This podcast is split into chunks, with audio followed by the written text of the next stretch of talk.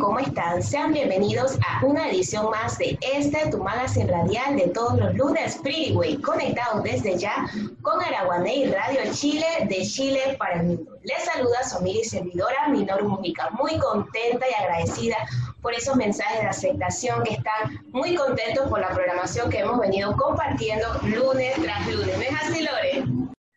Es, contentísimo como siempre de compartir con ustedes esta eh, excelente programación. Yo diría que programación siempre que los tiene allí a ustedes pendientes lunes a lunes. Agradecerle a Araguaney Radio Internacional por transmitir, por ser una ventana que transmite todo este fabuloso contenido. Conectados desde ya con la www Araguaney Radio Internacional. Descarguela y a disfrutar de excelente contenido que ya Araguaney nos tiene acostumbrados a todos. Gracias definitivamente por la aceptación. Por acá te saluda Loredana del Conte y estaremos como siempre, en este caso, compartiendo con otro invitado de esos que nos trae un temazo. Así que muy pendientes porque ya lo hemos anunciado por nuestras redes sociales que desde ya están activas, arroba Lore del Conte, arroba Namaste 1080, arroba Pretty Way Panamá, nueva temporada, compartiendo en este último trimestre, cierre del año,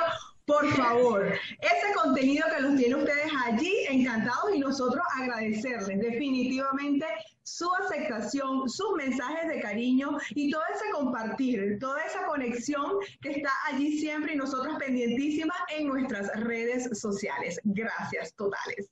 Bueno, ahora sí, lo hemos anunciado, como les decimos, en redes sociales. Esta vez nos vamos a la parte ecológica. Hemos estado eh, tratando, organizando esta entrevista porque definitivamente era como la guinda que le faltaba al pastel. Hemos abordado diferentes pero finalmente teníamos que introducir este tema tan reflexivo y un poco eh, concientizador, ¿no? En este caso hemos traído acá a Panamá a uno de los miembros ya desde hace ocho años de Costa Recicla, donde él trabaja voluntariamente en la educación ambiental. Recientemente fue nominado también en Héroes por Panamá en el año exactamente el 2018 por todo trabajo de promover soluciones integrales a la problemática de los desechos en Panamá. De profesión, administrador de empresas, especialista en negocios y mercadeo, de Costa Recicla ya está con nosotros y lo recibimos con mucho cariño. Diego Ferro, bienvenido a Pretty Way. Diego, ¿cómo estás? Muy bien, muchas gracias por la invitación, de verdad, muy, muy honrado por poder formar parte de este programa. Oye, de verdad que sí, para nosotros es un gusto compartir esta entrevista Panamá Sustentable. Cuéntanos un poco de ti, Diego. ¿Cómo nace esto de Costa Recicla? Un poco de tu trayectoria. ¿Qué despertó en ti esta, esta curiosidad o tomar esta acción por la parte del ambiente y la parte ecológica? Bueno, es algo que en verdad nació como un grupo de amigos, eh, donde en verdad la temática inicial era hacer un festival eh, y necesitábamos inicialmente un tema también que nos uniera para poder hacer de este festival una realidad. Y el tema que escogimos en, su momento era el reciclaje, eh, y en el cual nos, nos, veníamos identificando todos los del grupo en su momento porque conocíamos un poquito por nuestras experiencias en la universidad, y la verdad es que vimos que en Panamá este no era un tema que se estaba hablando ni que era eh, de conversación en su momento. Entonces encontramos esa oportunidad para entender un poquito más del tema y esto nos llevó a, ingresar en un mundo que nos dimos cuenta que era enorme, eh, de muchísima educación y muchísima necesidad de comunicación. Y la verdad es que ha sido un proceso lento, un proceso que ha ido de poco a poco creciendo y lo sabíamos desde el día uno, el tema de los desechos, eh, quizás a nivel mundial y sobre todo en Panamá puede ser de los tres problemas más grandes que existen. Sabíamos que no era algo que era de solución inmediata, ni mucho menos, pero al mismo tiempo siempre hemos mantenido esa, ese ímpetu y esa motivación por seguir generando soluciones y, y propuestas interesantes para, para poder mejorar la situación de los desechos en nuestro país y sobre todo a nivel mundial. Excelente, Diego. Y fíjate que tú has dicho una palabra muy clave, la educación. ¿Cuáles serían esas acciones de Costa Recicla para un Panamá más sustentable? Bueno, todo empezó por nosotros mismos. No podíamos empezar a, educar a nadie sin haber hecho la tarea nosotros mismos, los miembros fundadores de, la misma. La fundación como tal tiene ocho años eh, está debidamente establecida como una organización no gubernamental, eh, pero el, grupo puede tener más de diez años trabajando. Nos tomó bastante ah. tiempo entender la situación eh, a nivel nacional, cómo era el manejo de los desechos, lo que se hacía en, cuanto al reciclaje como tal, cómo funcionaba la cadena en Panamá. Y entender eso nos ayudó muchísimo a poder crear un sistema de comunicación a través de redes sociales donde pudiésemos compartir con las personas eh, información relevante. Y también nos ayudó el haber manejado por más de cuatro años un punto limpio comunitario donde las personas activamente llevaban más de 14 materiales y desviábamos de nuestros vertederos nacionales un promedio mensual de entre 17 a 20 toneladas, lo cual ayudaba a la cadena de reciclaje y era una solución bastante eh, positiva para la situación en su momento. Ya hoy en día manejamos otros programas y definitivamente la educación ha sido nuestro pilar número uno para poder llegarle a más personas eh, y poder cambiar ese chip de no colocar todo dentro de un solo tanque y pensar que esa es la solución a todos los problemas. Excelente. Sí, de verdad que son acciones de a poco, como dices tú, es un proceso lento, pero en la medida que se vaya aplicando debemos de tener la firme convicción que vamos a lograr esos cambios tan deseados. Y tú lo hablas, tú lo hablas de que para verlo o para que lo haga el otro debe, debemos iniciar o se debe iniciar por lo menos por ustedes mismos. Entonces, ¿qué acciones concretas recomiendas si la persona quiere dar ese granito de arena, quiere iniciar con esa conciencia? ¿Qué acciones recomiendas concretas en el hogar? ¿Qué se puede aplicar? Bueno, es, muy sencillo, definitivamente. A veces pensamos que es más complicado de lo que parece. Eh, muchas personas nos, nos, comentaban en sus inicios, pero es que no tengo espacio para poner 5, 6, 7 tanques y separar todo en casa. Y la verdad es que no es necesario tener tantos tanques en casa para poder hacer una disposición correcta de lo que nosotros conocemos como desechos domiciliarios. Lo más importante es saber en qué estado tienen que estar los desechos y cuáles son las diferentes categorías como se debe separar en teoría. Al final, lo más importante es la limpieza. Cualquier desecho que tenga un contenido orgánico es considerado lo que nos comúnmente se llama como basura. Cuando mm. ya deja de tener un contenido orgánico ese desecho, ya es un material. Ya vamos de una botella plástica o una lata de aluminio o una lata de conserva que no tiene un contenido orgánico, por lo cual no genera malos olores, no genera mosquitos, ni roedores, ni ningún tipo de este eh, agente que a veces las personas andan como que es que no quiero hacerlo porque voy a tener la casa llena de cucarachas. No, no es el caso. Si la limpieza es el elemento inicial clave, al hacerlo es mucho más fácil acumular lo que se necesita y puede hacerse en bolsas reutilizables para luego disponer de manera separada en los diversos, diversos puntos limpios con los que se pueden contar. Hace poco en la página de Instagram de ustedes colocaron un tema que me llamó mucho la atención, que es la economía circular. ¿En qué consiste este tema? Bueno, la, economía circular es el pilar para lo que es el manejo adecuado de residuos y el uso eficiente de recursos. Nosotros en Costa Recicla eh, le damos mucha énfasis a esto porque cuando se empieza a hablar del manejo eficiente de recursos, se habla de, obviamente, de reducir la cantidad de desechos, de reutilizar la mayor cantidad que se pueda y de, por último, ya en la cadena, entonces se recicla lo que obviamente ya no hay manera de, ni de reducir ni de reutilizar, que son las tres R's básicas. Existen muchísimas más en el mundo de, de la sostenibilidad, pero definitivamente esas tres son las más importantes. En cuanto a lo que es economía circular, empieza desde lo más básico, desde la materia prima, las cosas que nosotros necesitamos para crear los productos que forman parte de nuestra cadena de distribución.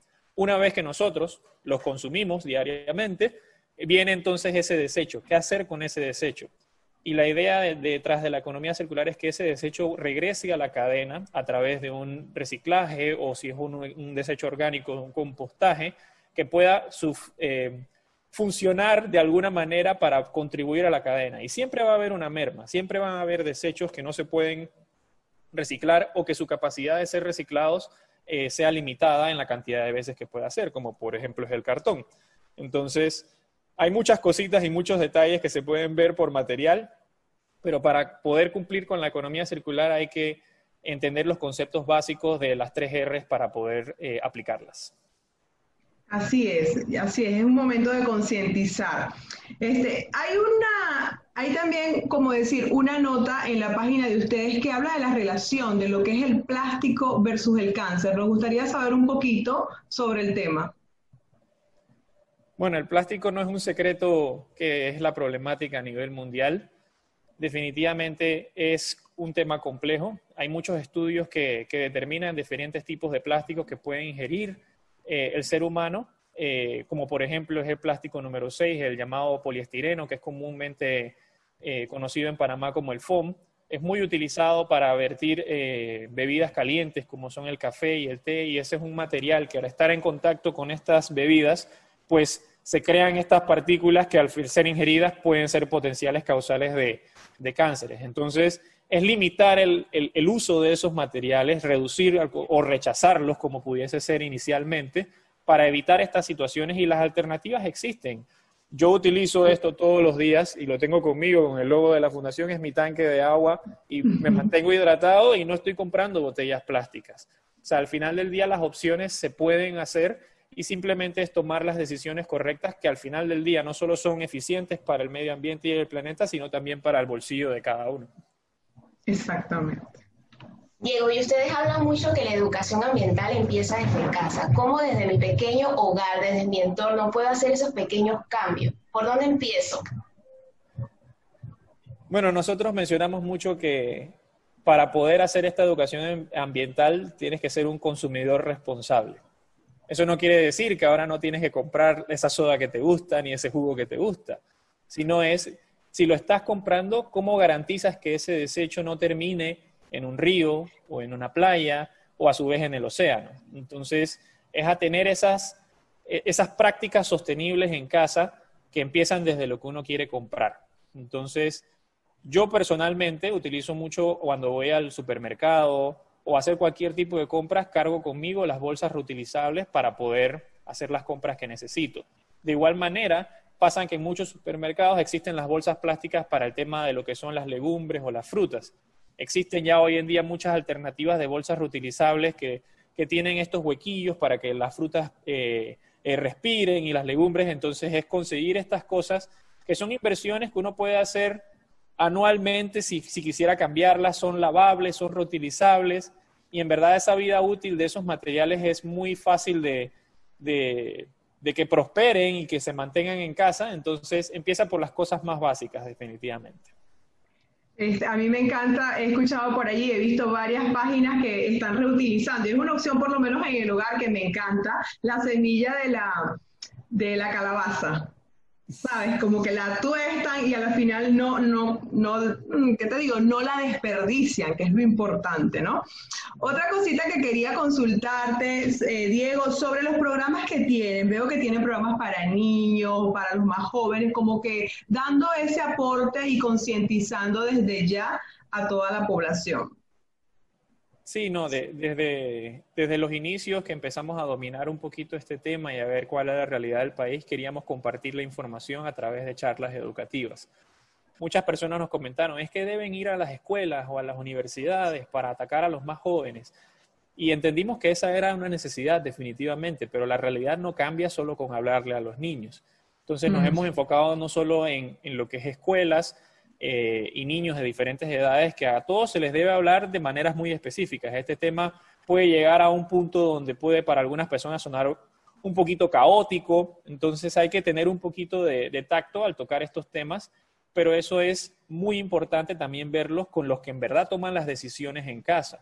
Entonces, no nos hemos desviado de solo hablar en casa con, los niños, sino también con los adultos en las diferentes empresas y eso nos ha dado mucha apertura con empresas eh, no solo a nivel nacional, sino multinacionales para cambiar ese hábito de consumo y en muchas empresas hemos logrado crear programas donde no solo activamente están reciclando, sino que ya llegan a una segunda etapa donde ya no es quién recicla más, sino cómo podemos generar menos desechos. Entonces, ese es el pedazo al que siempre se quiere llegar y es un proceso. Hay una curva de aprendizaje definitivamente, pero la, clave es mantener la constancia. Así como se quiere tener un negocio eficiente, se puede tener un negocio consciente y sostenible y eso es lo que nosotros también eh, incentivamos.